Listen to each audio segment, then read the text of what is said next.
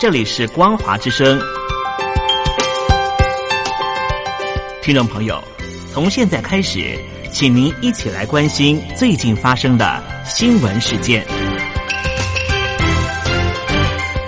欢迎收听光华随身听。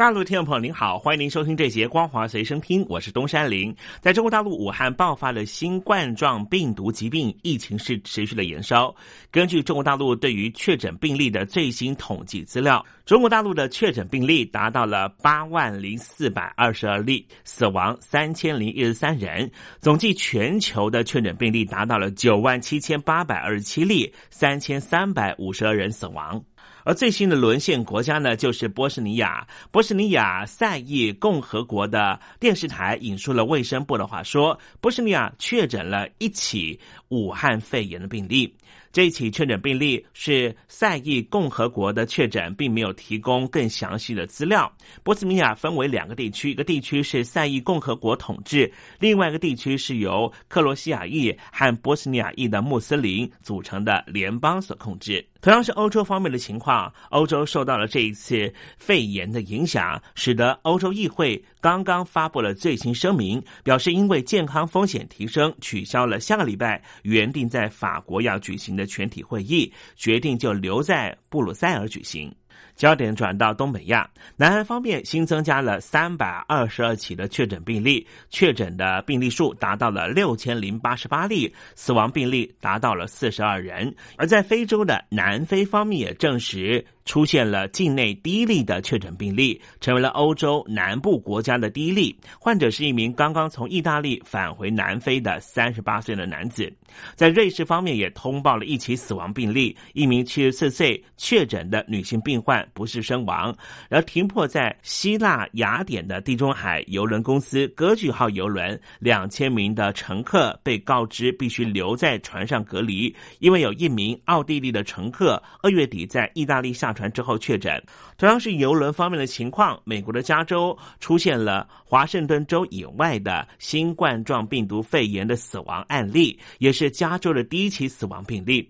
死者生前曾经搭乘过“钻石公主号”的姐妹船“至尊公主号”，已经有数十人出现了疑似症状。这游轮目前滞留在旧金山的外海，等待进行检疫。加州也因此宣布进入紧急状态，力求厘清死者的接触史。以避免日日本横滨当时的“钻石公主号”所发生的惨剧再次在美国发生，而美国的海岸防卫队就在礼拜五的时候，利用了直升机将裁剪套组送上船，并且派出了一支医疗小组登船进行检验，再利用直升机将简体送回加州的实验室。而稍早之前，美国有线电视新闻网 CNN 访问了“至尊公主号”的乘客，表示曾经和加州。死者。一同参加旧金山和墨西哥之旅的乘客已经被要求待在房间里面，其他人的行动则是不受限。但是船上已经取消了剧场表演以及吃自助餐领盘子和餐具之前，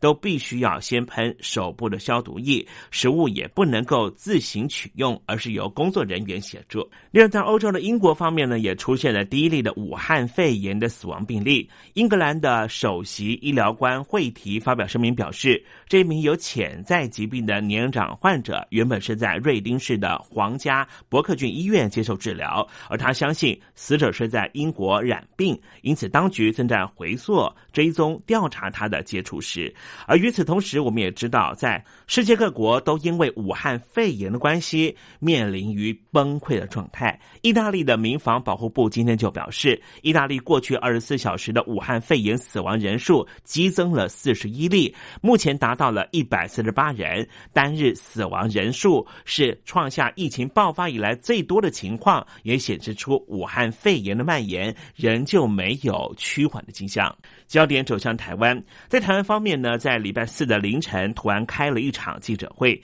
这场记者会呢是中央流行疫情指挥中心表示说，二月二十八号在台北国家音乐厅和三月一号在台北国家演奏厅参与演出的。澳洲音乐家确诊了武汉肺炎。根据可靠的消息指出，这名音乐家在二十八号上半场演出结束之后，下半场就入到观众席聆听贝多芬第七号交响曲，并且一次没有戴上口罩入席。所以在台湾的中央疫情指挥中心就表示说，这名音乐家周遭的所有的观众都必须要接受检测。而由于这一名澳洲的音乐家是国际级的知名人士，所以当时来到台湾演奏的时候，还召开了一场大型记者会，还接受了媒体专访。有十名台湾的记者和他亲自接触，因此呢，他们十个人呢也全部呢受到了居家隔离的要求，并且进行进一步的检测。目前在世界肆虐的这武汉肺炎，到底要怎么检测呢？中国大陆暨广东省的疾病预防控制中心的副主任宋铁在上个月就坦诚，在广东省的武汉肺炎出现的患者多达了百分之十四出现了复检结果显示出感染的复阳现象。而中国大陆的网络媒体澎湃新闻就加码爆料了武汉市一名确诊病患在二月二十六号出院五天之后，却因为武汉肺炎。猝死的消息，因此呼吁中国大陆的专家在一月底点出的官方所定出的标准过于宽松的问题。但是相关新闻火速陆续被消失，官方也在同日晚间禁止当地收治病患的方舱医院放人出院。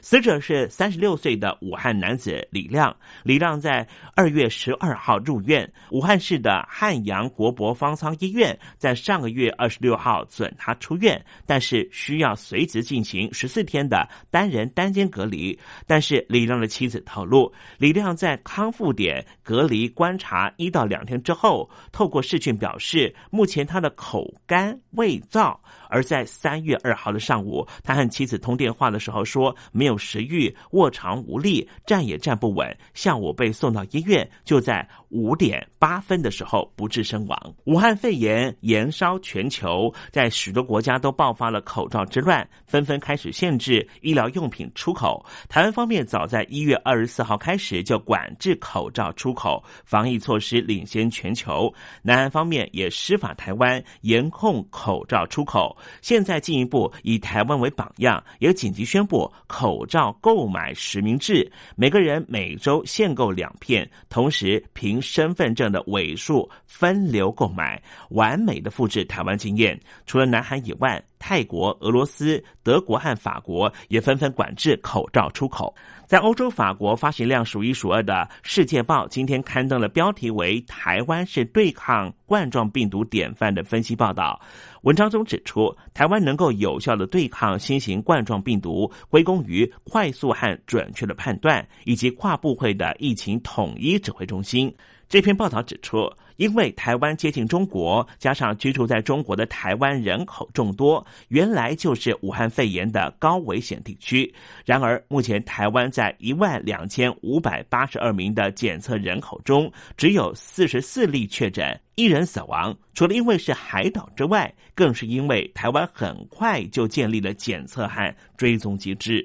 报道指出，二月六号开始，台湾已经禁止中国旅客入境，凡是经过中国香港、澳门的非中国籍入境者，也被要求应该要居家隔离。世界日报访问了台湾大学公共卫生学院的教授方启泰，他指出，台湾在疫情开始就非常严肃看待，因为台湾完全被排除于世界卫生组织之外，而且有过了二零零三年的 SARS 的经验。所以建立了只能靠自己的健全防疫机制。方启泰强调，关键在于中央指挥中心是跨部会的，包含了交通、海关、教育等相关部门。他说，隔离是最好的策略，但是太严格的话可能会带来反效果。在中国，人民不敢通报。因为他们没有信心，也不知道通报之后会被政府带来什么样的人权上的伤害。而在台湾隔离的时候是完全尊重人权的，